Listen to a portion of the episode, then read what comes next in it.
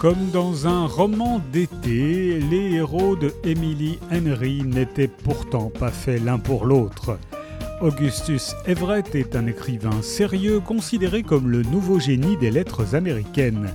January Andrews ne compte plus les best-sellers publiés, mais dans un tout autre registre, la comédie romantique. Si elle multiplie les happy endings, Augustus réserve à ses personnages des destins épouvantables. Aux antipodes l'un de l'autre, ils vont néanmoins se croiser et se lancer un défi. Elle passera l'été à écrire un grand roman littéraire, lui s'essaiera à une comédie sentimentale. Afin de trouver l'inspiration, January organise pour Augustus des excursions romantiques et lui l'emmène à la rencontre de personnes à l'existence brisée. Chacun devra achever son roman avant la rentrée et bien évidemment aucun des deux n'imagine tomber amoureux. Bien évidemment.